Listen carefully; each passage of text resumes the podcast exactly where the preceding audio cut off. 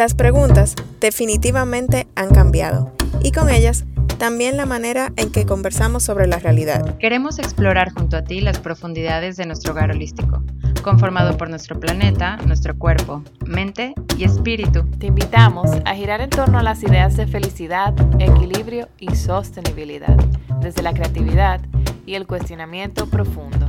Yo soy Edra. Hola, yo soy Elena. Hola, y de este lado Solange. Juntas hemos creado este espacio con la intención de aportar un granito de arena a nuestra sociedad. Y sabemos que no tenemos todas las respuestas, pero nos encantaría nutrirnos de tus ideas y experiencias para encontrarnos todos en el mismo eje. Yes, lo logramos. Uf, qué chulo. so we made it. Hola, bienvenidos a una vez más a este espacio que es tanto de nosotras como de ustedes. Luego de la entrevista que le hicimos al doctor Max Puig y la cápsula literaria que hemos retomado en esta temporada, que por cierto, si no la han escuchado, vayan ahora mismo y háganlo. Los protagonistas son nuestros queridísimos y talentosísimos artistas dominicanos, los Beri, o los Beri. Eh, y ya retomando el día de hoy, eh, querida comunidad, nosotras tenemos el honor de tener en cabina a un joven dominicano que vive, explora y nos comparte historias e ideas de conservación a través de su lente fotográfico. Destacado a nivel internacional y con una fuerte base de estudios gracias al programa Chevening Scholarship de United Kingdom, del cual fue parte y con la cual amplió sus estudios en un máster de ciencias en ¿cómo se diría eso? Eh, conservación aplicada. De vida silvestre. Ah, ok. Eh, Sí, Ariel es amigo mío de hace muchísimos, muchísimos años. Me da mucho honor tenerlo como parte de, de mi círculo cercano. Y bueno, tenerlo aquí para mí, aparte de que lo teníamos hablando hace un tiempo, para mí también es como súper divertido y me siento como en casa. Súper. Entonces, hola. Hola. No, yo creo que eh, no miento cuando les digo que el placer es mío. Eh, me levanté Ah. de mañana. Bonito, le escribí incluso por, por el mensaje y a Edra le mando un voice de que estoy muy emocionado. Eh, tenía ya, ¿qué? Un buen par de meses, yo creo. Eh, o sea, que, que bueno verlo ya una realidad. Sí, y lo, lo, lo diferente que tenemos e- esta vez en esta entrevista es que gracias a Dios podemos tener a Helen, a Elena, eh, que nos acompaña desde México. Eh, Helen.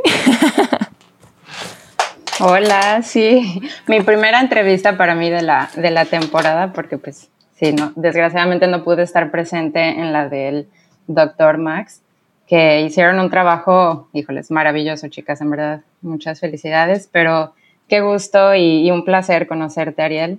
Estuve este, viendo tu trabajo y en verdad es, es un gusto tenerte. Muchas gracias por aceptar la invitación. No, a ustedes por hacerla. Así que bienvenido Ariel Contreras. Gracias. Conocido también como Ariel del Mar. ¿Cómo estás? Bien, bien. Eh, no, y te dije, de verdad, muy emocionado. eh, y te comenté también que con, nos levantamos hoy con muy buenas noticias. eh, Uf, justo de lo, en, en relacionado a los temas que vamos a hablar en el día de hoy. O sea que, excelente. Chévere. Entonces, nosotras queremos saber quién es Ariel Contreras y quién es Ariel del Mar. Porque tiene que surgir de algún lado Ariel del Mar, ¿verdad? Sí, eso eh, tiene. Se remonta a cuando yo escribía poesía, que iba a sacar un poemario eh, que se iba a llamar Raíz de Mar, y fue como un intento de eh, mezclar las dos, co- las dos cosas, eh, tanto la identidad personal como la identidad del, del poemario, que aunque se quedó engavetado por ahí, eh, sí fue un- una etapa bien, bien bonita eh, de mi vida y bueno, se quedó. Ah, Eh, pero tú tienes que volver a sacar eso como, como, como engavetado. es- Tienes que- tú sabes que lo he pensado en varias ocasiones y lo tengo ahí guardado y siempre veo la carpetica y digo, bueno, algún día, algún día. pero- Claro, claro. Entonces Ariel del Mar se convierte como en una marca persona para ti y al final tú te dedicas a, entre otros, preservar como la vida marina también y te encanta. Entonces sí hace súper sentido de que Ariel sea Ariel del, del Mar, ¿no? Sí. Entonces hablando, hablando de conservación, la mayoría de las personas, ahí me incluyo, crecemos con una idea hasta cierto punto romántica de lo que es la conservación ambiental. Sin embargo, apenas tenemos que adentrarnos un poquitico para entender la complejidad de la labor, lo que conlleva y poder entender la cantidad de matices y tonalidades que realmente se muestra a través de la conservación. Desde tu punto de vista, que es tu carrera y a lo que te dedicas, nos gustaría conocer eh, en la vida real eh, cómo se ve la conservación en campo.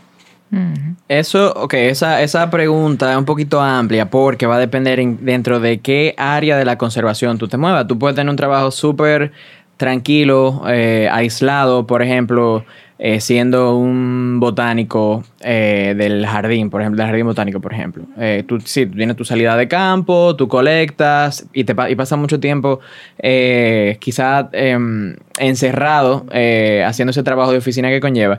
O tú eres conservacionista de escritorio, que no lo digo como algo malo, sino simplemente un analista de data de, o que trabaja con sistemas gráficos de información o tú tienes la parte de campo, eh, que hacen, aquí eso se ve mucho, eh, que es una organización que está constantemente fuera eh, analizando qué está pasando, que si en áreas protegidas, que si con especies específicas, recolectando datos, monitoreando ecosistemas. o sea, es bastante amplio. Súper amplio. Entonces, adentrándonos específicamente al tema de especies invasoras, lo que pasa es que hubo un post tuyo en Instagram eh, donde tú hacías referencia a los perros eh, que estaban en la que estaban en la playa del Valle en Samaná. Eh, no es, a ver, el perro no es una especie nativa de esa zona, no pertenece ahí y más bien hace daño. Entonces tú hacías esa correlación, subiste un par de fotos y se volvió súper controversial, no de forma positiva. Pensaría, la gente pensaría, ay, bueno, Ariel está atacando a los perros. Lo que pasa es que la gente idealiza, ya, convivimos con, con, un perro, son, ya dejan de ser en el imaginario colectivo como un animal y ya se convierte parte de la familia. Algo doméstico. Otra categoría, entre comillas. Y cuando se ataca, se piensa que se está atacando a todos los perros del mundo, cuando es solamente tú estabas señalizando algo como de, de particular de esa playa, de lo que estaba pasando ahí. Entonces, por ahí es que voy, es más un poquito como a veces no podemos ser tan románticos y decir, porque es un perro, o bueno, o el caso de las iguanas que tú me estabas comentando, que hay especies de iguana invasora que hay que erradicar de una zona. Ok, tú quizá no quieras matar a la iguana, pero hay que hacerlo porque pusiera en peligro o pondría en peligro la vida de otra especie que sí te amenaza y sí es local. Es más como esa parte de la controversia donde, donde queríamos ir. Ok, eh, lo primero es que tú defines muy bien lo que es una, una especie exótica invasora, que es una especie que no pertenece naturalmente a ese ecosistema, pero que además hace daño. Porque hay especies exóticas que no, no representan ningún peligro o un peligro muy mínimo, que no se pueden reproducir, que no duran suficiente para establecerse, etc. Pero tienes la invasora que se establece y aparte de tiene o genera un impacto negativo en las otras especies. En el caso de esa publicación que tú mencionas, eh, sí, fue una publicación eh, que yo creo que no se me va a olvidar nunca por, la respuesta que tuvo, eh, pero sí fue un buen termómetro para ver en dónde estamos parados en relación a ese tema aquí, o por lo menos con, esa, esa, las personas que, tienen acceso a redes. fue una publicación donde con una imagen yo enseñé uno de los impactos negativos que tienen los perros, eh, vamos a llamarle... Hay una diferencia, vamos, no, no, quiero que, piensen que es el clasiquito perro que está con su collarcito en la casa, que siempre lo tenemos trancadito. Es un, perro que anda libre en, un espacio natural, en este caso Playa del Valle. Y en lo que yo estuve allá en esa ocasión, creo que fue 2018, pues yo veo que el perro está constantemente atacando crustáceos, que está cayendo atrás mm. a aves que están haciendo un hoyo en un sitio que es un, ah, refugio, eh, que es un santuario de, tortugas. Entonces yo digo, óyeme, hay, que hablar de esto, esto es un tema que, tenemos, y sobre todo que ahora Playa del Valle está, Playa del Valle está tan popular y demás, pues vamos a conocer un poquito más y vamos a tratar de, ver eh, cómo podemos ayudar a que ese sitio tan popular que tanto nos gusta, mantenga las características por las cuales nos gusta. Entonces subo esta foto de uno de los perritos de allá eh, con un cangrejo en la boca y subo otra ya con el cangrejo muerto, pata para arriba. Y digo, epa, aquí hay algo que hay que prestarle atención. están haciendo un daño a tu perro. Eh, y la respuesta fue bastante eh, calurosa. Y mucha gente lo que dijo fue que yo estoy con ese tipo de publicaciones y yo estoy fomentando que se envenenen perros. O que yo lo Oh que quiero es que lo maten a los perros. Dios Es lo que digo, o sea, se radicalizó y se hizo muy controversial, pero no del punto positivo. La gente se perdió de la idea. Si ves Claro. un gato, pues es un gato, no es por el tema del perro. Y no era que él iba a comenzar a matar los perros. simplemente ujú. Hay un problema del cual hablar. Claro, y que es un tema que tenía una solución muy sencilla, la tiene, porque todavía los perros están allá, la tiene. Eso es simplemente educar la zona, en la zona, esa, esa comunidad, de que la, la excusa es que lo tienen ahí para cuidar a los chinchorritos. Pero cuidar a los chinchorritos de qué? Ahí no se queda nada, ¿tú entiendes? Y además, ¿a qué costo? Tanto para el perro, que está ahí, que está en unas condiciones muy malas, eh, como para las otras especies de la zona. Entonces eso, con educación, luego retirando los perros, quizá castrándolos, dándolo en adopción, nada de violencia, no es necesario en ese caso, eh, y simplemente asegurándose de que eso permanezca así. Mm. Y ya. ¿Te entiendes? O sea, no, no es una no hay que hacer un esfuerzo titánico para que eso ocurra. Claro. Y aquí quiero traer el tema a colación de los límites, que constantemente venimos trayéndolo eh, episodio tras episodio. O sea, es un asunto del límite. Sí. De nuevo, como dijo Ariel muy bien, no es un perrito, un golden de una casa con un collarcito muy bien. No. El- la mascota, o sea, el, el perro como mascota, que es, que es un animal que tiene su característica y sus necesidades, como mascota está bien contenido. Se sale de ese límite de contención, llega a una playa y lo que hace es esto, maltrata, ¿no? Hay una parte que yo creo que es importante mencionar, porque, o sea, esa, esa reacción hasta cierto punto es de esperarse, porque tenemos una relación evolutiva eh, con los perros, o sea, adiestramos a los lobos, tenemos miles de años teniéndolos como compañeros. Entonces, tú entiendes por qué es algo que está tan cerca del corazón de la gente. Ahora, Claro. amor no debe matar conocimiento. Yo puedo perfectamente, de hecho, tengo un perro, mi novia tiene dos perros, los amo, los adoro. Ahora, yo no puedo asumir que por el amor que yo le tengo a esa mascota, está bien que yo, o sea, yo no ponerle control y dejar que tenga un impacto negativo. Y no, mira, hay que hacer una, una, una distinción. Eh, hay perros asilvestrados, que son esos perros que ya están en el monte, Sí. que incluso forman jaurías y se encuentran con otro perro, cazan juntos, etc. Pero también las mascotas, nuestros queridos perros, si no se le pone el ojo, si andan sin correa y no están adiestrados, por ejemplo, o andan sin correa en, en épocas críticas para algunas especies y se meten, tiene su impacto. Mm.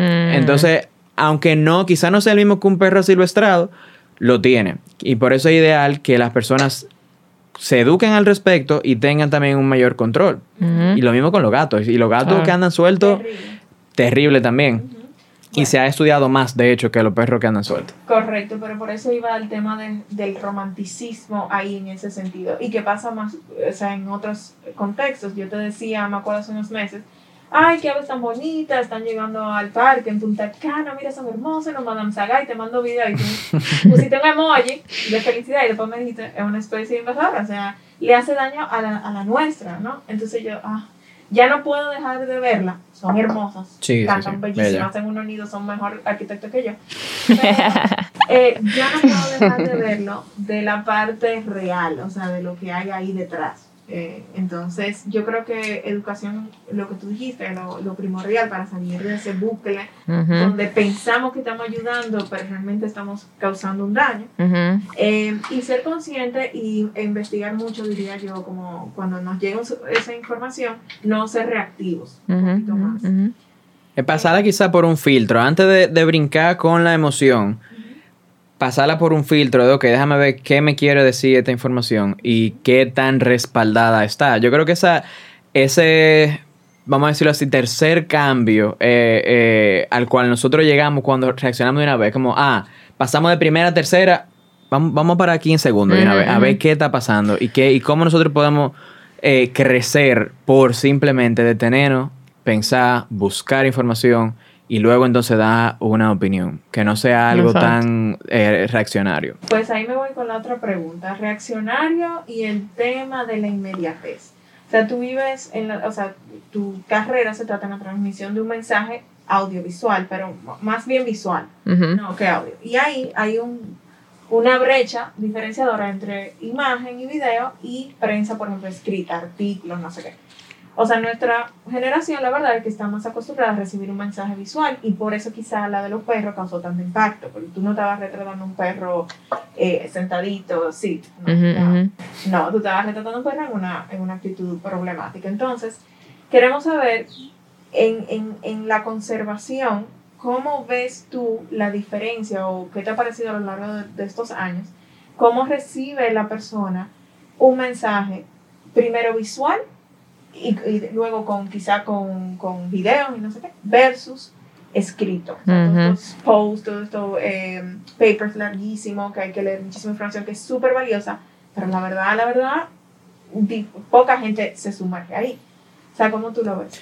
Eh, mira, hay que entender, o sea, antes de pasar a, a esa parte ya del mensaje como tal, hay que, hay que entender quizá o pensar dentro de qué contexto caen esos mensajes. O sea, yo tengo un mensaje que se filtra dentro de una plataforma que tiene 350 millones de otros mensajes que además de eso compite en cuanto a tiempo con las muchas actividades que cada uno de nosotros tiene. Entonces es muy difícil que una persona que quizá no es especialista en el área saque media hora, 40 minutos, una hora de su tiempo para sentarse a digerir realmente eh, un paper o, qué sé yo, varios artículos de una revista indexada o un TED Talk eh, de 40 minutos. Bueno, creo que ni siquiera lo hacen en ese Mm, formato, pero ustedes entienden por dónde voy. Sí. Entonces, hay una necesidad de buscar soluciones que lamentablemente, o sea, viéndolo desde el punto de vista de cómo lo ve la comunidad científica, eh, quizá hasta cierto punto, ya está cambiando, pero quizá hasta cierto punto una, una aberración, porque son personas que pasan mucho tiempo estudiando algo para generar una pieza contundente Ah, y tú le dices, eh, sí, pero mira, hay que cortarlo a dos parrafitos porque si no a la gente no le va a interesar. Y hay que hacerlo con una Ah, foto ah. que sea espectacular para que el algoritmo entonces te favorezca. Uf. Tú- sí, qué fuerte. pero ¿qué pasa? O sea, ¿cuál es, cuál es el, el- la otra cara de la moneda? O sea, la inacción en cuanto a eso, nada, tu mensaje se pierde. Entonces es algo que simplemente uno tiene que, tiene que hacer y tratar de hacerlo de la manera más leal posible a lo que, a, la- a lo que requiere la información eh, y al objetivo de compartir esa información. Entonces, sí, o sea, yo entiendo que es mucho más eficiente ahora, también depende de qué público tú le hables. A un científico no le venga con algo de dos parrafitos y una foto. Simplemente no va, no va a pasar el filtro. Pero uno de los objetivos de la comunidad científica, sobre todo en áreas de conservación, que es un tema tan crítico ahora, es llegarle a más personas. ¿Cómo tú le llegas a más personas? Bueno, tiene que meterte en redes sí o sí. Tiene que meterte en contenido digital sí o sí. Entonces, ¿qué tú haces? Juega como juega cualquier negocio, como juega cualquier influencer. Tú haces lo mejor con la herramienta que tú tienes. Tú tienes una foto bellísima eh, que se relaciona al tema que tú quieres comunicar. Perfecto, pues vamos a usarla. En vez de un screenshot del título del paper, por ejemplo. Sí, sí, sí, claro. Por supuesto, o sea, sería eh, la herramienta tiene una super fuerza para Ujú. llamar la atención, entonces el reto más bien de ustedes sería atraer, ya que la traigo a la persona, tratar de que lea al menos el headline y después quizá una síntesis que ya tú sabes que el que pasa de ahí es una persona que puede, quizá un tomador de decisiones, quizá una persona experta en el área o fanático como, Sí, sí. Sí. como nosotros. Eh, pero ya entiendo, o sea, el punto, el pro no es que una sea mejor que otra, es simplemente a dónde queremos, cómo queremos Claro, usar ambas herramientas. Cada cual cumple su, su función. Muy bien.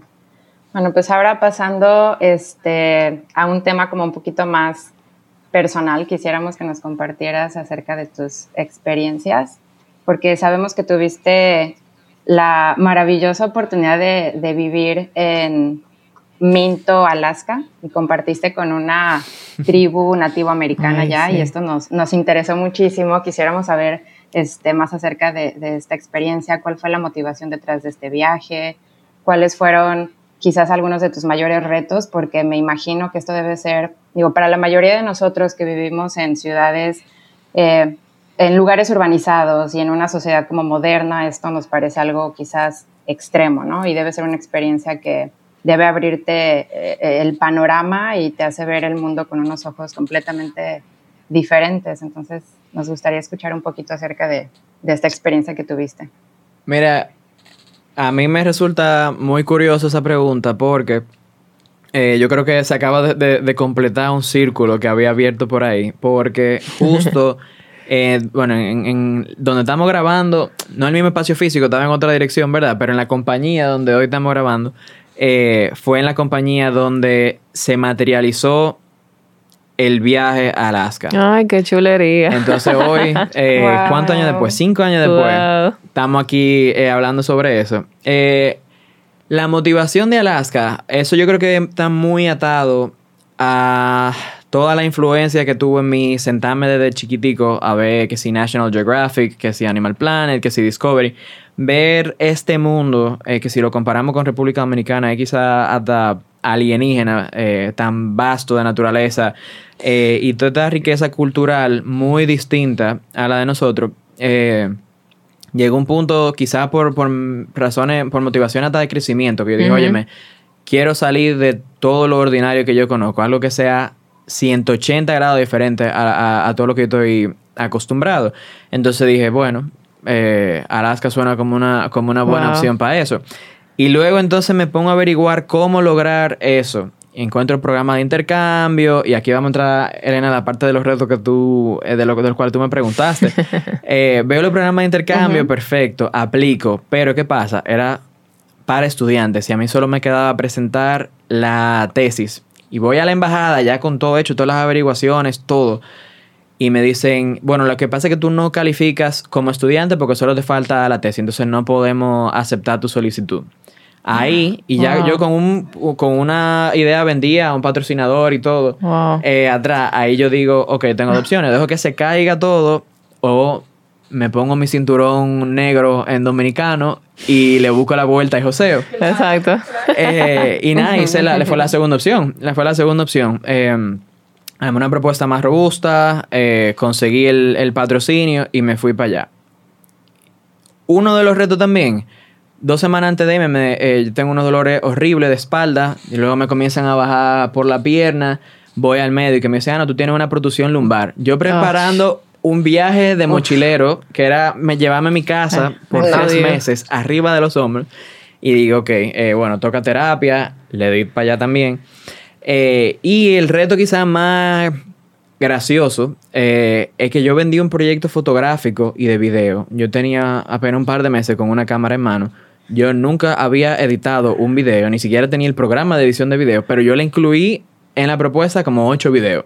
Ajá. Entonces fue una, una curva de aprendizaje súper fuerte cuando yo llegué, de sentarme con todo este material y veo que cómo lo hago. Y, lo- y veo los videos ahora y, y me río porque, o sea, sí, salieron ok, pero óyeme, un tipo más joven eh, aprendiendo sobre la marcha, fue, fue, fue muy, muy gracioso. Eh, pero ya entrando a la parte más significativa quizá de la, de la experiencia, fue algo que a mí, yo te puedo decir que yo soy otra persona luego de ese viaje. De hecho, Ay. cuando, cuando llegué me, me dijeron, se fue uno pero volvió otro. Y yo dije, sí, yo creo que sí. Eh, Pero ya con eso el viaje fue un éxito. Totalmente. Claro, claro. Eso es lo que gente espera, vivir de una experiencia Totalmente. así, o sea, llegar uno y, y- o sea, irse uno y llegar al otro.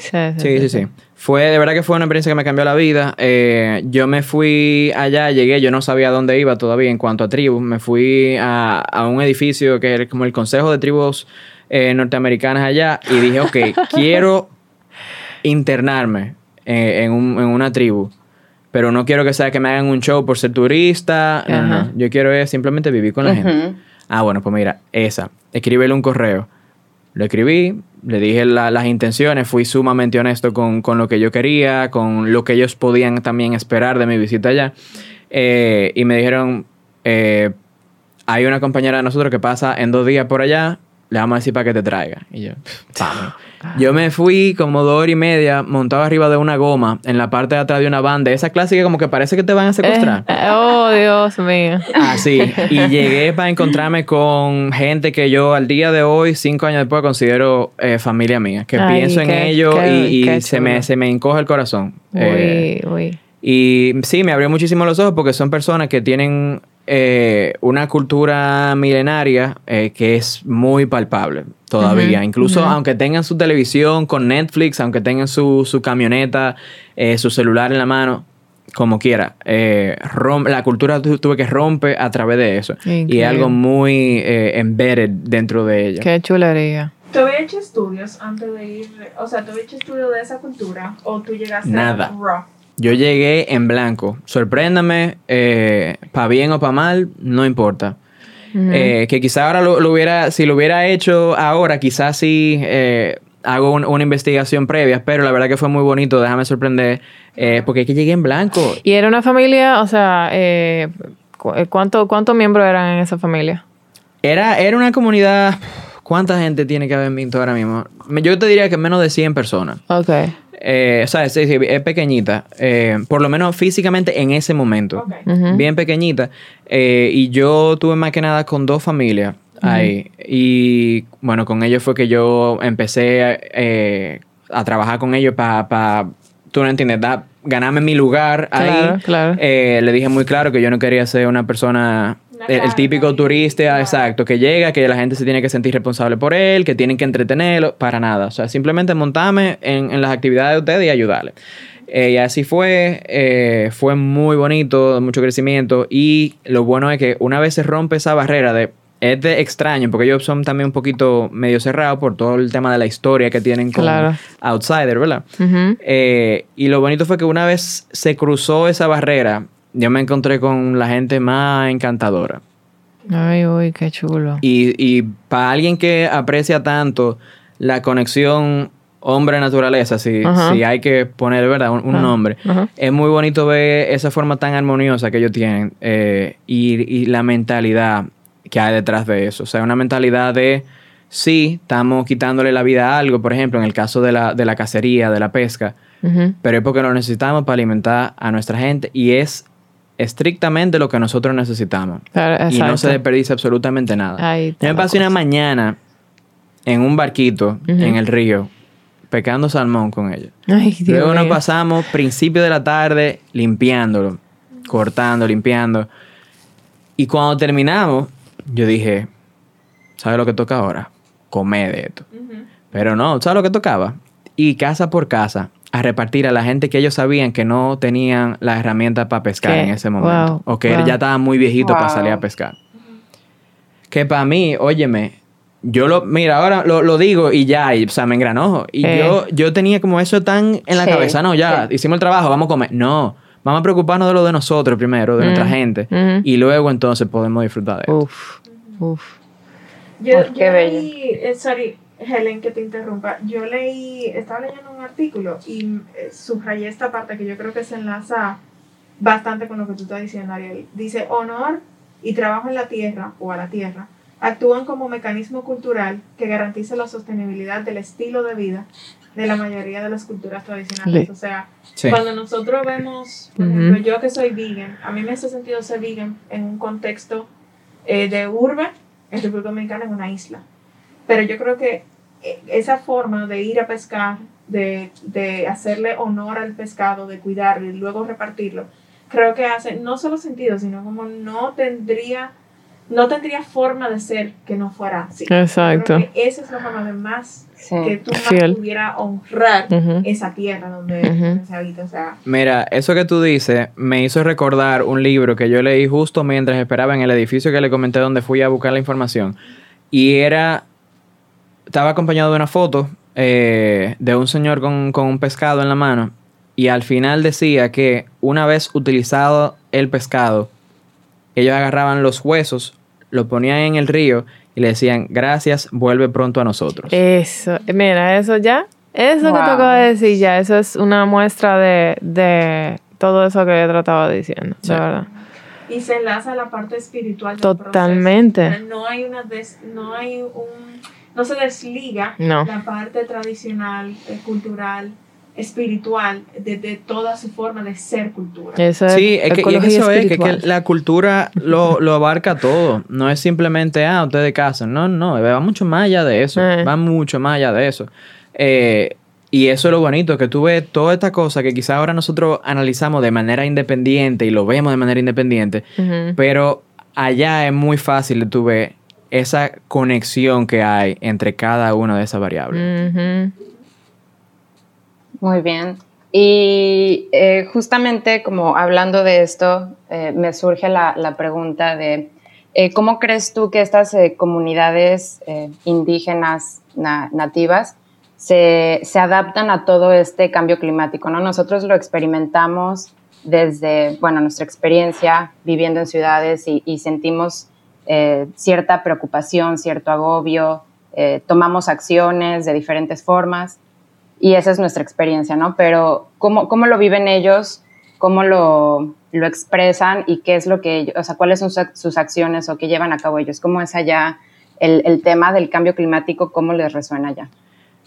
Mira, eso es una muy buena pregunta porque yo quizá en ese momento no, no lo pregunté de la forma de, ah, ¿cómo el cambio climático está afectando? Pero sí lo pude vivir y sí escuchándolos, que eso es algo muy importante eh, allá, cuando uno está allá, escuchar. Oye. Eh, uno se da cuenta de que ellos viven en un paisaje que está cambiando. Y no es que cambia por la, por la temporada como ellos están acostumbrados, es que está cambiando por algo más. Y eso afecta inevitablemente los ritmos de ellos. O sea, si tú estás acostumbrado que te llueva en una fecha y que esa lluvia te va a traer una especie de la cual tú te beneficias, la cual tú aprovechas, la lluvia se te atrasa, la especie se te atrasa. Entonces, tú ves, eso, esa, esa conexión que hay ahí se, es muy fácil de que se rompa.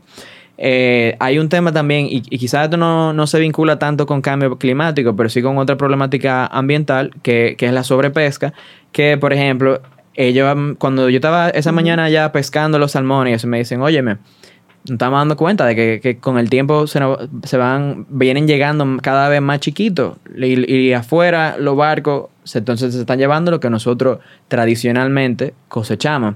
Entonces, todas estas presiones sobre el ambiente se ven muy fácil allá.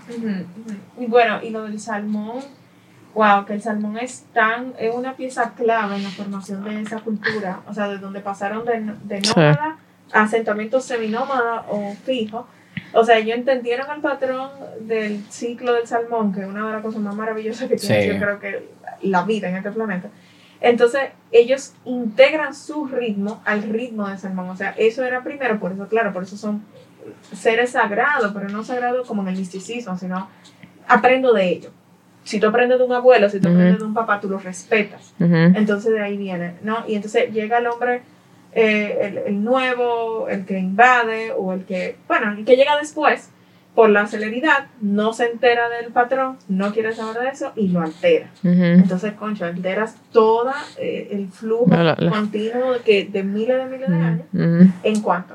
En 100 años. Sí, no, y eso es que, que tú, como tú bien dices, hace miles y miles de años, el hombre no tenía la posibilidad de dominar la naturaleza de la manera que la tenía ahora. Mm. Claro, sí, tú puedes quizá tumbar un árbol, y te- sí, pero a la escala, al nivel de industrialización de ahora, eso no era existente. Entonces, ¿qué tú hacías? Humildemente, tú te adaptabas a esos ciclos naturales, porque no te quedaba de otra. Era eso o simplemente no, no existías.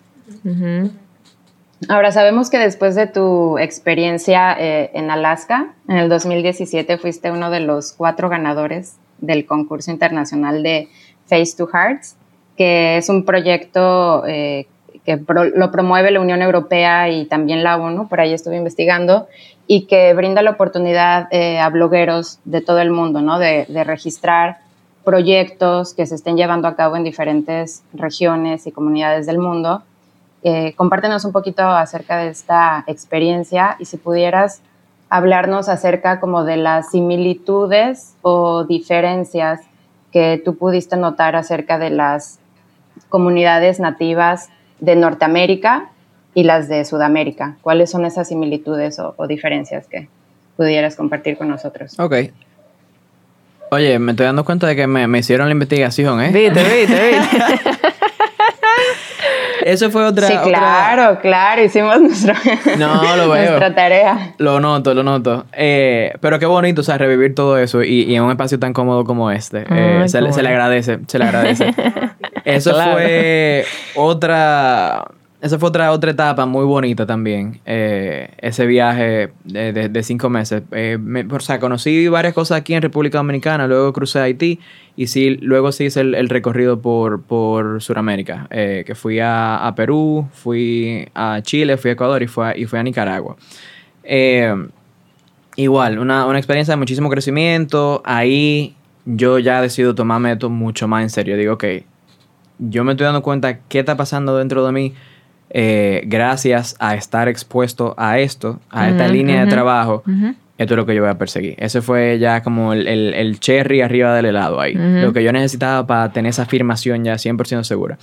Y de igual manera, o sea, visitar proyectos de desarrollo en lo que, que reciben financiamiento de, de- de la Unión Europea, eh, me abrió los ojos a muchas cosas, de lo más básico, de, ok, ¿por qué estas personas necesitan un financiamiento externo? Eh, ¿qué- ¿Cuáles son estas problemáticas que, que viven estas personas que requieren de una ayuda externa para poder subsistir?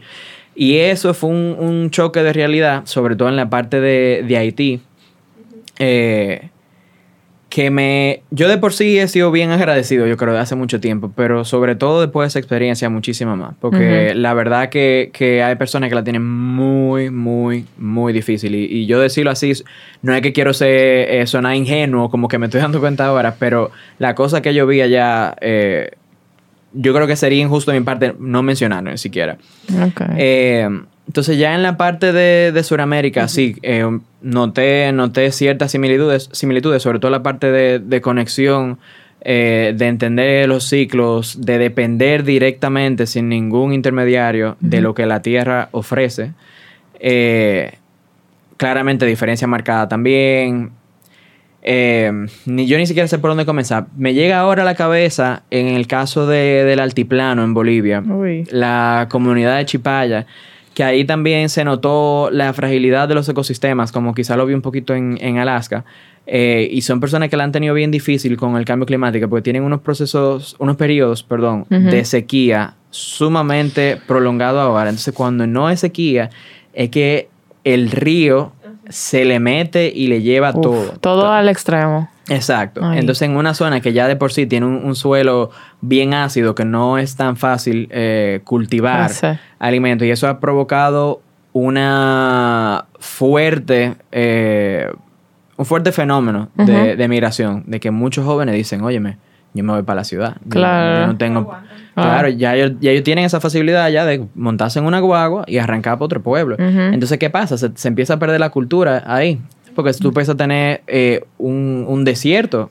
Te no desligas de, de, de tu origen. Exacto. Es una reacción en cadena porque el que se fue a la ciudad, que, des- que se desprende Ujú. de eso, no tiene cómo pasarle el mensaje a las demás generaciones. También. Pasan 10 años, pasan 20 años y quien llega es un político, que llega es un inversionista, que llega que no tiene idea. Y dice, ay, yo estoy comprando una tierra hermosa en el desierto, voy a hacer un hotel chulísimo, ecológico, tipo desierto. Llega la lluvia y ¿qué tiene? No tiene Claro. ni una ni la otra.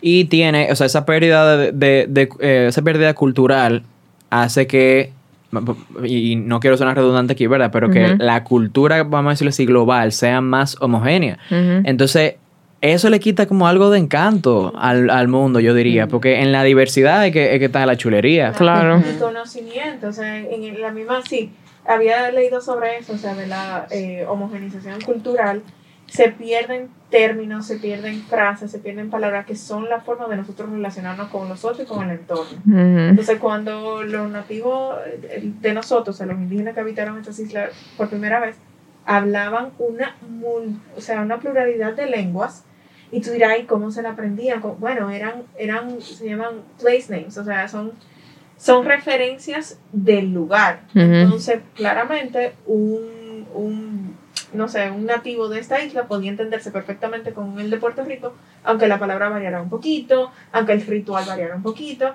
y eso se iba extendiendo y iba tejiendo como que todo, ¿verdad? Si se conecta con el continente. Entonces, hablar un solo idioma, entender la vida de un solo lente, deja al planeta Sí. sin, sin intermediarios, Sí. no, se pierde ese lenguaje Sí. entre, entre todos los otros seres y nosotros. Es como si fuéramos ya mudos, no entendemos nada. Yo creo que una forma muy fácil de aplatanar todo eso que acabamos de decir es con la comida. Mm. No es verdad que tú te pasas dos meses comiendo exactamente lo mismo.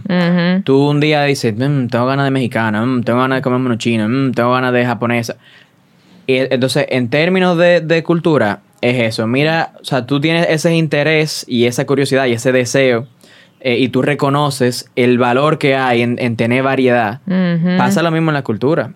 La variedad, la, la variedad garantiza eh, supervivencia, o sea, básicamente, pero en todas las áreas, ahí va en todas las áreas. Y tú sabes que, qué bueno que, que hablamos de eso, porque precisamente eh, uno de los, de los objetivos de conservación, y volvemos a lo mismo, es garantizar la preservación de la diversidad de especies y la diversidad, diversidad genética. Ajá. Precisamente por esas razones. Juegan un papel sumamente importante en sostener los ecosistemas que nos sostienen a nosotros. Claro, Exactamente. Es un espejo. O sea, lo Ajá. mismo que está sucediendo de la pérdida de biodiversidad, nosotros estamos viviendo la pérdida cultural. sí. O sea, no- no se- eso mismo. no el link nunca se separa. Ajá, ajá. Sí, y siguiendo un poquito así como hablando de, de las historias en esas experiencias, o sea, según tu, tu trabajo, el, tra- el trabajo que has llevado a cabo, ¿cuál sería o es el poder de las historias y el storytelling en la difusión de los mensajes para la protección de los ecosistemas? ¿Cómo tú ves ese, ese poder de... de Yo, mira, ese poder, que yo te voy a hacer una pregunta antes de... ay, ay, ay. Hace, no me de un año en específico, no estoy pidiendo eso, pero a- hace, ¿de hace cuánto tenemos, tenemos computadora, tenemos cámara, tenemos eh, celulares, tenemos Oh, teléfono? tenemos la- los millennials, literal. Exacto. Antes de eso, Ajá. ¿cómo nos comunicábamos? Por teléfono. ¿Y antes de los teléfonos? Por nada, por visitar a la gente. Por carta, por visitar a la gente, hablando. Hablando. Sí. Ok. Y alrededor de, vamos a decir, antes de tener todas estas civilizaciones modernas, eh, ¿qué teníamos? Teníamos, en el caso, vamos a aplatanarlo aquí a República Dominicana, ¿verdad? Teníamos los bohíos, Exacto. teníamos quizá el fueguito de noche. Ajá. ¿Cuál era el entretenimiento? Tú te sentabas de noche a oír las historias de lo viejo, de lo que saben, sí. a aprender de lo que ellos te están diciendo. Sí. Eso es la algo- sabiduría. Exacto, una Ajá. sabiduría que se va pasando, y que se va pasando, y que se va pasando. Entonces, eso es algo, el, el tema de las historias es algo que nosotros, a nosotros nos corre por dentro. Es algo que tenemos toda nuestra historia haciendo. Y Simplemente lo que ha cambiado es el formato. Claro. Eh, pero esa determinación de comunicarnos a través de historias, de que el mensaje llegue mejor a través de una historia, eso no viene de ahora. Tú, ah, storytelling. ¿Tú quieres storytelling? Vete para San Juan de la Maguana y siéntate con un viejo de Ay. noche para que tú veas. Uy. Estoy loca por hacer Cuando tú quieras, cuando tú quieras. Sí, pero yo creo que más lo que se... A ver, sí, es verdad que el formato cambió, Sí. pero también cambió la forma de contar las cosas. O sea, creo que cuando llegamos a la parte donde medimos todo, cuantificamos todo, ca- eh, clasificamos Ujú. todo, vino una época de ultra racionalización de las ideas, ¿no? Ujú. Entonces, antes, tú conectas mejor cuando te cuentan un cuento, entonces se te mete más en, en la memoria, Ujú. que cuando tú lees, de nuevo, vamos al paper, no se te va a, a impregnar igual la información. Entonces, yo creo que eh, a eso mismo ahora una tendencia de rescatar la forma de comunicar. O sea, que se rescaten los cantos que hablan de, que, tras, que transmiten una historia, Ujú. que la, que la oración de gracia ya no sea la típica que se repite y no tiene contexto alguno con lo que se está viviendo. Ujú. Creo que más a eso que nos referimos, como Sí. Rescatar dentro del lenguaje, que es una herramienta, Ujú. ya sea escrito, como tú dices, que cambia la- el, el medio, esa, esa gana de transmitir un mensaje que, se, que sea más coherente con lo que se está viviendo. Ujú. Ujú. Por ahí va la cosa. Sí, no, y tú, si tú lo piensas de la siguiente manera, aparte de tú rescatar esa, ese aspecto cultural, por así decirlo, si lo queremos, si lo queremos racionalizar un poquito más, simplemente que es algo más efectivo. Es más efectivo. Así Claro. de sencillo. Sí, incluso para los niños. El niño que es el que tú quieres educar. El niño necesita que es eso. el que tú quieres que se le quede el conocimiento a lo largo de su vida. Ujú. Sí, las canciones son Baby Shark. O sea, está complicado, Sí. creo. No sé. Y vamos a verlo de- con el ejemplo que mencionamos anteriormente, eh, con el ejemplo de, del- de los perros, por ejemplo. Yo me puedo sentar aquí y hablarte en media hora de los impactos negativos de la especie invasora, específicamente de los perros. Ahora, tú viste la foto un segundo y dijiste, y viste que, ah, el, el perro está matando al cangrejo, por ejemplo. ¿Y en dónde? En un sitio que tú conoces, que ya tú eres familiar con ese sitio, en una playa de tu país, etcétera. Ya cambia el contexto. Claro. En vez de yo darte números fríos, de darte estadísticas alejadas de tu realidad, ¿por qué yo no transformo esa data, esa información clave y la convierto en algo mucho más tangible para la gente. Y eso tiene un poder. Sí, sí, sí. Y, y, bueno, ya como yéndonos un poquito más eh, local, eh, con, tu, con tu trabajo y todo eso. Eh, sabemos que has tenido la oportunidad de colaborar en temas de ecoturismo, eh, por lo menos a nivel eh, dominicano, ¿verdad? Eh, y me llega, a la me llega a la cabeza dos palabras que la mencionó Jay Kill en el en el En la COI. exacto, que también estuviste ahí. Eh, turismo regenerativo. eh, que hoy en día se está defendiendo ese concepto para ser transformado por lo que conocemos por turismo sostenible. Eh, ¿Cómo visualizas el futuro del turismo en el país y como a nivel local en cuanto a tal vez adaptado a eso, a un turismo regenerativo? Mira, yo te puedo decir cómo yo quisiera visualizarlo. Ok. Yo quisiera visualizarlo de manera tal eh, que se corresponda a esta realidad post pandemia donde me consta, y bueno, y a todo el mundo le consta, que la economía ha sufrido un gran golpe y que eso se traduce a personas en zonas rurales que ya de por sí la tienen difícil, que la Sí. tengan más difícil y que quizás en el ecoturismo encontraron una solución más amigable eh, para recibir un ingreso que, por ejemplo, tener que ir a tumbar un árbol para vender la madera o Sí. hacerte un saco de carbón. Eh, entonces yo quisiera imaginármelo como un turismo inclusivo que va a cambiar la realidad eh, para bien de esas personas. Eh, me lo quisiera imaginar como un turismo suficientemente responsable para no caer en prácticas tan desagradables y canallas como el greenwashing, por ejemplo, Uy. que aquí hay sitios que son estrellas en eso. Eh, tenemos que tener otro episodio hablando de Solo greenwashing. Cuando tú quieras. Cuando tú quieras. Perdón, que yo siento que me voy a poner bien ácida. Bueno, pero nada, Pero eso La gente sabe, ya el que oyó el season 1 sabe. Eh, Ajá. Y ah, mira, qué bueno que hablamos de esa parte porque Sí. eh, también yo me atrevería a, a imaginar con un turismo donde el consumidor va a ser un poquito más responsable y va a hacer un poquito más de investigación antes de apoyar con su dinero Uf. muy eh, sudado, ¿verdad? a ciertos sitios. Que no es nada más el sector empresarial y no es nada más, ah, las grandes compañías son los demonios en todo eso. Nosotros tenemos responsabilidad y hay que asumirla. A eso no se le puede correr. Ya yo creo que no tenemos, eh, por la situación actual y el, y el momento que hay, no, te- no, no tenemos el lujo de, Claro, de salir y- corriendo. Y yo creo que la palabra lo dice todo. Regenerativo se, se traduce en que Ujú. sabemos y admitimos que hay un problema causado por Ujú. quién, por nosotros. ¿verdad? Porque no lo causó la tortuga, ¿no?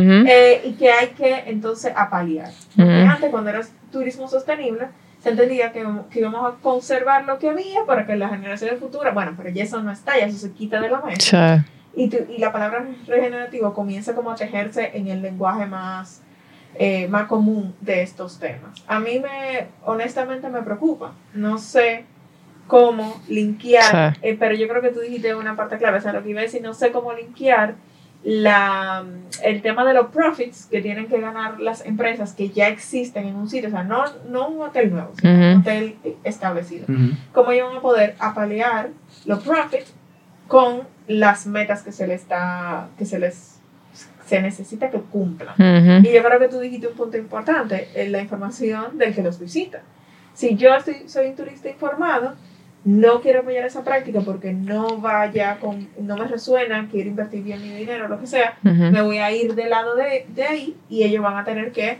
transformarse O a hundirse. a la mala. Exactamente. Sí, tú sabes que, que ahora me llegó así rapidito, eh, cuando tú tuviste la oportunidad de ir a Costa Rica. Oh, Tú, no, tú, viviste parte de lo que puede ser un turismo regenerativo. Claro, bueno, Sí. es que ellos al revés, ellos ya tenían la idea de turismo sostenible, sostenible bien integrada. Sí. O sea, para ellos todo, todo gira en función de la preservación de su tierra. Un país chiquitito, tiene una riqueza de biodiversidad increíble, alucinante. Entonces todo gira alrededor de eso. Desde que tú llegas y pisas el aeropuerto, yo creo que también un piloto del avión, ya está cómo tú te tienes que comportar, o sea, te educa para Nítido. tú, Es así. eh, pasearte dentro de Costa Rica Mm, así mismo. el, el chofer del carro, el guía turístico, la forma en la que el chofer duerme contigo cuando tú en un hotel hay una zona para ellos. O sea, sí, es totalmente integral. muy- la inclusividad yo creo que es parte inherente de eso. Sí. Eh, pero sí hay ejemplos, lo que pasa es que ya tienen tantos años trabajando en esa dirección, Ujú. Que les es fácil, bueno, regenerativo sería apagar un problema que ya tengan, Sí, es sí. que lo tienen. Sí. Pero el de nosotros sería como saltar Totalmente. del turismo sostenible y ya caer en la del regenerativo. Sí. Y sí, y eh, no, eh, sin, sin ánimo de sonar muy pesimista, ¿verdad? Me preocupa que ocurra lo mismo que ha ocurrido, no solo aquí en República Dominicana, inter- internacionalmente, eh, que la- esa manera en que se ha desvirtuado la palabra eh, sostenibilidad, que se le pone como, ella es por default casi, como en automático. Sí, y eso cae un poco en el tema que acabas de mencionar. Claro. O sea, o sea, Entonces eso confunde y lo hacen Ajá. precisamente, pues apuestan por eso, para que confunde y que qué tú te sientas bien dando, dando tu dinero porque simplemente tienen ese, ese tag al lado de que sostenible. Mm. Pero si tú pasas un chin, ese, ese, detrás de ese término y ve que hay detrás, ahí es que tú puedes determinar realmente si es algo sostenible o no, si es algo regenerativo o no. Porque cualquiera se lo puede poner en papel. Claro, claro. Y tú sabes que eh, a a nosotros, nos, nosotras hablando de este tema antes de, de tener esta conversación, eh, nos llega a la cabeza cómo, cómo tú como fotógrafo, fotógrafo conservacionista, eh, con tanta ya experiencia en, en ese campo y, y joven, o sea, ¿cómo, ¿cuáles han sido esos retos a los que has tenido que enfrentarte con ese, con ese ejercicio, ¿verdad? Dentro de la sociedad dominicana que puede tener muchísimas cosas positivas, pero también tenemos muchas limitaciones en, en ciertas cosas, lamentablemente. O sea, como... Eh, bueno, vamos a empezar por quizá por, por lo más lo, lo primordial, o, o no lo primordial, sino lo, lo- en orden cronológico, por así Sí. decirlo. De decir simplemente, no, yo no me voy a dedicar a lo que yo estudié, yo me voy a dedicar a otra cosa, que no tengo un título por el momento, que aquí quizá quienes tienen oportunidad de trabajar en eso son dos o tres personas. sí, Entonces, ese gran reto y esa manera en que tanto tu familia, tus amistades se cuestionan un poco de ¿y qué tú vas a hacer? O sea, Eh, tú vas a desperdiciar tantos años de carrera. vamos a empezar por ahí. Luego de eso, a la parte de la, de la falta de, de información que hay aquí en el país, eh, que genera situaciones a veces incómodas, que genera un espacio hostil eh, para hablar de, de algunos temas, eh, como eso, por ejemplo, de, de la- de las especies invasoras, creo que es el tema, un tema eh, ejemplo en eso. sí, y también en la parte ya del punto de vista de negocios. Eh, yo soy cofun- cofundador de una, que, que probablemente Mm. lo que sea la primera agencia de, de conservación de, de República Dominicana, Ay, eh, junto a mi novia. Y ha sido un reto en el buen sentido de que tenemos que ver el escenario en el que estamos, de, ok, esta es la realidad, cómo vamos a aportar y aparte de aportar, cómo vamos a recibir ingresos de parte de eso. exacto. Entonces ha sido todo un ejercicio de desarrollar productos que se adapten a esa necesidad de, de organizaciones de aquí, que sean eficientes y que de paso entonces eh, generen suficiente ingreso para nosotros mantenernos. Ok, ok. Eh, entonces sí, ha sido eh, algo bien cuesta arriba, pero la verdad que si tú me preguntas, si tú me llevas atrás 2015, cuando tuve mi, mi primer encuentro con un tema de conservación, si tú me preguntas, ¿tú lo harías de nuevo? Yo te digo, ahora mismo empezamos. Yo me imagino la, la pregunta incómoda y de qué tú vas a vivir y cómo tú lo vas Uy, a volver. Porque claro. las preguntas siempre son en torno Se van al- un poco a lo... a lo económico inmediatamente. Sí, O sea, que es una pena porque, aunque sí, obviamente hay- es una realidad, tú no vas a ir con buena intención al supermercado y vas a hacer una compra o, o con agradecimiento de parte de alguien por algo que tú estás haciendo. Pero es sorprendente lo que puede pasar cuando tú te dedicas por un tiempo, cuando tú le dedicas todo tu empeño a algo por un tiempo. Eh, los frutos. sí. Inmediatamente. Claro. Eso para mí ha sido una, una lección muy bonita eh, y al que lo quiera tomar de ejemplo para algo que tiene ahí, eh, que quizá tiene miedo de arrancar algo, pues adelante. Ah, bueno, así es. Ariel, ahora mismo, ¿qué tú estás haciendo? ¿Cuál es tu proyecto actual? que más te tiene emocionado, que más te gusta? ¿Qué, qué está pasando contigo right now? Bueno, hay dos cosas. Lo principal es la agencia de conservación que ya, que ya mencioné, que va a hacer su debut pronto. Eh, estoy muy emocionado con eso. Eh, ya tenemos eh, un año trabajando de manera formal eh, y, y ayudando a las organizaciones a que sus mensajes lleguen eh, más lejos. Y eso es lo que se está tomando, te diría que 80% de mi tiempo. Y el y de Andrea también, mi, mi novia y, mi, y Ariel, ¿y cofundadora. A tener espacio para novatos, para personas que se quieran venir? Así. Si tú supieras que sí, estamos pensando que sea algo sumamente inclusivo y sobre todo bien en cuanto a, a profesiones involucradas, ¿verdad? Que sea bien Interdisciplinar. Esa la estaba, la estaba buscando, ahí, sí. Muy bien. Eh, ¿Por qué? Porque nos hemos dado cuenta de que esas soluciones son complejas Ujú. y, y requieren de soluciones creativas eh, y, de, y de opiniones frescas también y de otra óptica, que no es nada más la óptica del biólogo, la óptica del conservacionista, la óptica del, del científico. No, que Eh, el planeta lo habitamos todos. Exacto. Todito deberíamos tener un say en, en, en de lo que... Es- Claro, eso. entonces eso es uno de, la- de los, de los pilares eh, de nosotros, que sea interdisciplinario, que la gente se sienta bienvenida en ese espacio, porque a fin de cuentas, eh, y eso lo hablábamos ahorita, no queríamos caer en, ese, en esa cámara de eco de que estamos hablando para nosotros mismos, para las tres mismas personas. Eso, eh, así no vamos a solucionar. No tiene sentido. Entonces, eso es una de las cosas. Lo otro que estamos eh, cocinando por ahí, de esto no puedo dar mucho detalle todavía, Mm. pero sí va a ser una plataforma que va a ayudar a impulsar a las organizaciones ya existentes y que puedan demostrar que son serias, porque también está, ese También detalle. ese tema. Eh, para que puedan recibir apoyo local y apoyo internacional. Chulísimo. Lo voy a dejar ahí, ya cuando eso esté funcionando, vengo para acá. Exacto, y lo hablamos. Chulísimo. Mira, y antes de nosotros ya cerrar, eh, eh, queríamos, aparte de que tú diste un, un mensaje especial hace una, una o dos preguntas atrás, eh, queríamos saber si tú tienes algo que compartir eh, a los que nos están oyendo eh, aprovechando el espacio. Aparte de lo que tú dijiste hace poquito. Eh, sí, mensaje. sí. Eh, varias cosas. Ahorita Edra hablaba de Costa Rica y, y de cómo ese país tiene ya unos muy buenos sistemas que se pueden considerar eh, sostenibles. sí. Algo importante y, y ojalá que algún dueño de empresa, tomador de decisiones, lo esté oyendo aquí. Por favor. Esto no es por romanticismo y ya. No te voy a decir que, que no es por romanticismo, porque hay una gran parte de- que, que sí, eh, y eso tiene mucho peso. Pero aparte de es algo estratégico, es algo de que cuidando esto, tú vas a poder seguir con tu negocio. Que mejorándolo, tu negocio se va a beneficiar de eso de que mejorar, ayudando a mejorarlo, tu imagen y tu reputación también va a mejorar. Entonces no es simplemente un tema de, ay, sí, lo- los ambientalistas, ay, sí, los hippies que, que aman a la naturaleza. No, Ujú. oye, hay empresarios muy serios metidos en esto en países desarrollados. ¿Y por qué tú crees que. No es porque ellos se sientan con una flor en la mano a ver cómo la abejita la poliniza y la Sí, huele y la disfruta.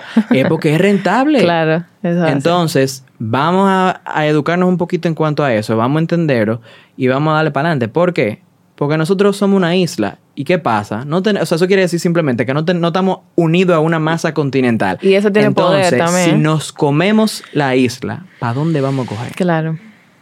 Claro. Hay que cuidarlo. Para la persona que esté oyendo, que no sea ni dueño de empresa ni tomador de decisión, que es simplemente una persona que tiene un interés en aportar, y vamos, vamos a hablar de, de algo que estábamos hablando fuera del aire aquí también. Sí. Yo diría que lo primero, aparte de educarse por su lado, que eso, es, eso es esencial, no negociable, yo te diría, apoyar a organizaciones locales de República Dominicana que, óiganme, ustedes no se imaginan el esfuerzo que hace esa gente para un bien colectivo. Si yo me siento, eso puede ser otro podcast, si yo me siento aquí a decirle lo que con estos pocos años de experiencia que yo tengo trabajando en esto, yo he visto Sí. a esas organizaciones hacer por el bien colectivo sin ningún interés de por medio que no sea más de cuidar esto que tenemos porque entienden y reconocen el valor que tienen. Ustedes me van a decir, mira, tú eres un hablador, así de sencillo.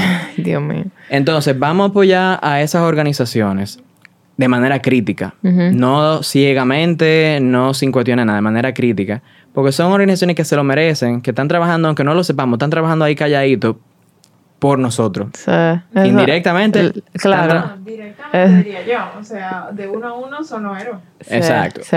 Entonces, eso por un lado. Y no temer a alzar la voz cuando sea necesario. Tenemos un caso muy reciente con una ley que se intentó pasar al Senado para modificar los, par- los límites del Parque Nacional Los Haitises.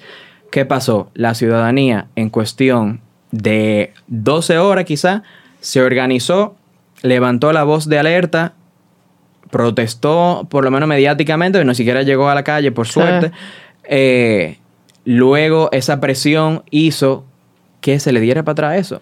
Lo mismo pasó Sí. con el Parque Nacional Cotubanamá. Íbamos a tener un hotel en un área Sí, protegida. sí. Y si no es porque nosotros nos organizamos y echamos el pleito, tuviésemos ya esa área, eh, ese parque, es, bueno, esa área de recreo realmente, eh, intervenida y blo- con el acceso bloqueado para algo que es de nosotros, que es del Estado. Literal. Y lo último, para no quitar demasiado tiempo, y algo que siempre me gusta mencionar, visiten sus parques nacionales. No estoy That's diciendo, fíjense, yo trato de ser muy cuidadoso con la palabra mía. Yo no estoy diciendo visiten los parques nacionales, estoy diciendo visiten sus parques Exacto. nacionales, porque son de todito ustedes. Ajá. Esos parques nacionales son de todos nosotros. Y cuando lo visitamos, entendemos por qué tienen esa designación en la ley, por qué que hay que protegerlo y por qué uno tiene que estar tan vigilante cada día que pasa. Y porque hay que disfrutarlo también. La conexión, la- los beneficios que le brinda la naturaleza a nuestra existencia. Exacto. Ya eso está demostrado científicamente para los que quieren hablar de ciencia. Exacto. Está, está plasmado en poemas para los que quieren hablar de arte, en sí. música. Entonces lo tenemos ahí.